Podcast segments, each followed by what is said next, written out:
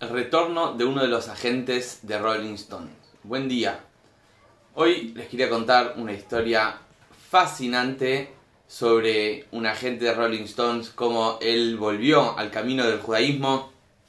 Pero antes de esto quería compartirles algo que estudié ayer sobre una Mishnah, que dice lo siguiente. Cuando hay dos personas que están sentadas y charlando cosas banales, hay falta de divinidad. Pero cuando dos personas están sentadas y estudiando Torah, Dios está sobre entre ellos. Y cuando hay una sola persona que está estudiando Torah, Dios también le da recompensa.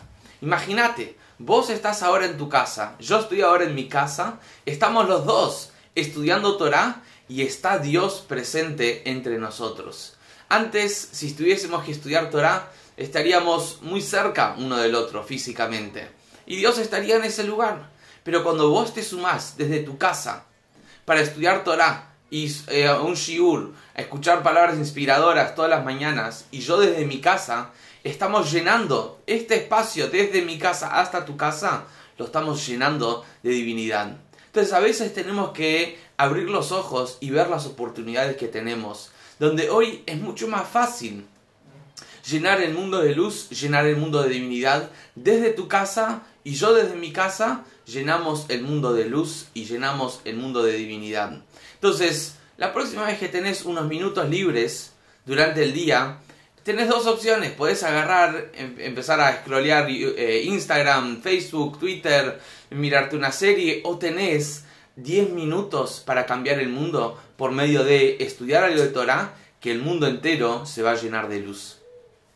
Y acá viene la historia de Elliot Lasky. Elliot Lasky, en el año 1972, era un agente de los Rolling Stones. Él venía de una familia observante, cumplían Torah y Mitzvot en su máximo sentido, pero él, por muchas preguntas y dudas en la vida, él decidió buscar otro camino. Se sumó a los Rolling Stones, se sumaba a las giras por Estados Unidos y por el mundo. Y la verdad que en los años 60-70, los años 60-70, esa vida de los Rolling Stones, de los conciertos, era algo totalmente contrario a cómo un judío vivía. Tenía muchas preguntas y literalmente se alejó por completo del camino de Torah y Mitzvot.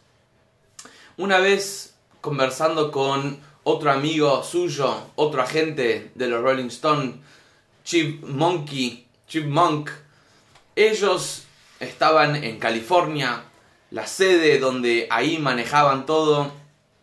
Llegó de viaje un amigo de ellos, no judío, llegó de uno de sus viajes espirituales y les empezó a contar sobre Zen Buddhist. Zen Buddhist, una corriente budista, y literalmente le cambió la vida a este, le cambió no la vida, le cambió la mentalidad, le abrió la mente a este eh, Elliot Lasky y él decidió también empezar una búsqueda de espiritualidad. Y él se preguntaba, ¿cómo puede ser que el judaísmo tiene razón y todo el mundo está equivocado? Entonces, esta era una de sus preguntas.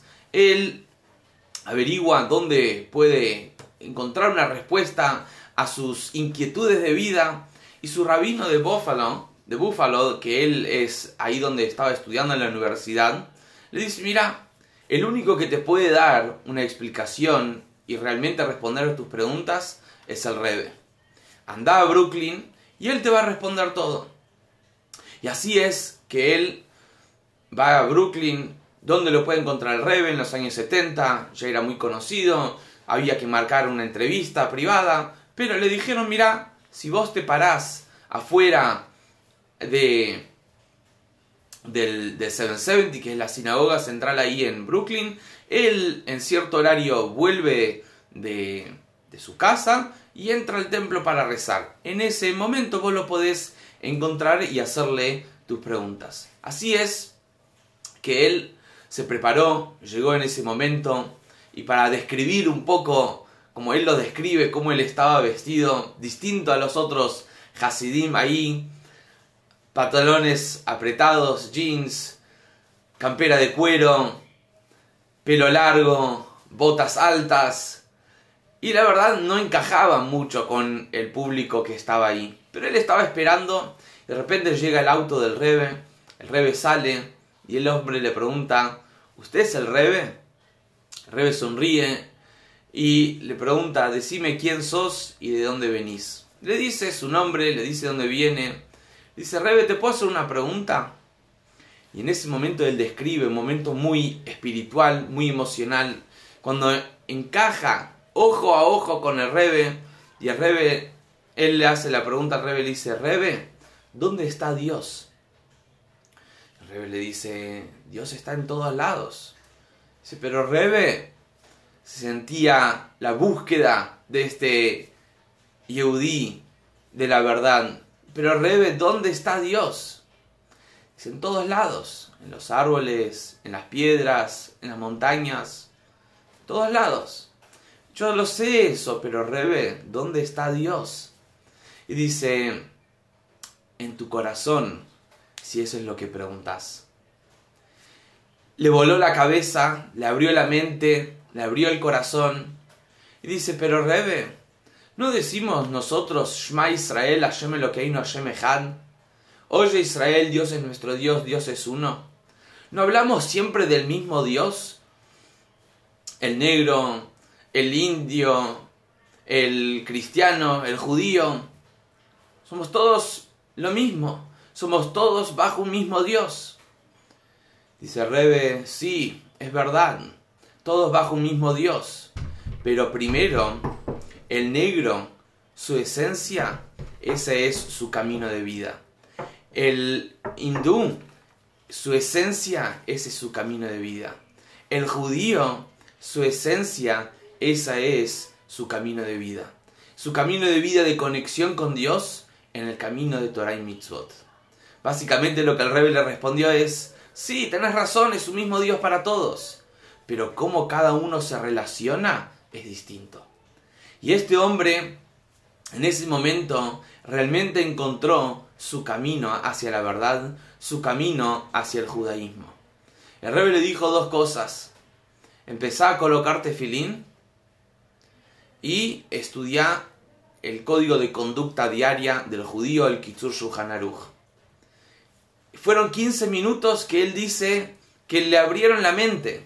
15 minutos donde él estaba ojo a ojo, clavado con el Rebe, a pesar que había centenas de otros Hasidim y estaban ahí esperando que el Rebe entre. El Rebe estaba ahí dedicándole unos minutos a este Yehudí, por así decir, perdido junto a los Rolling Stones.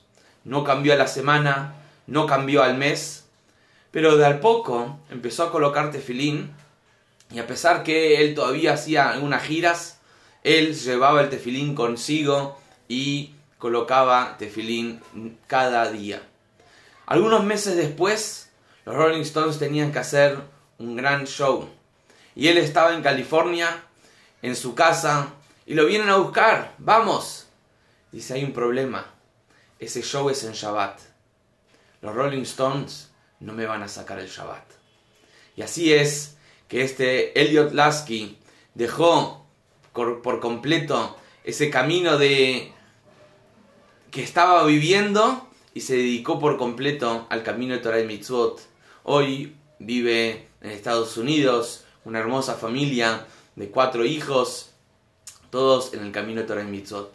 Entonces, lo mismo nosotros, podemos tener muchas preguntas, pero tenemos que encontrar cuál es nuestra esencia y así vamos a poder encontrar cuál es nuestro camino de vida, encontrar nuestra relación con Dios, encontrar la felicidad nuestra en este mundo.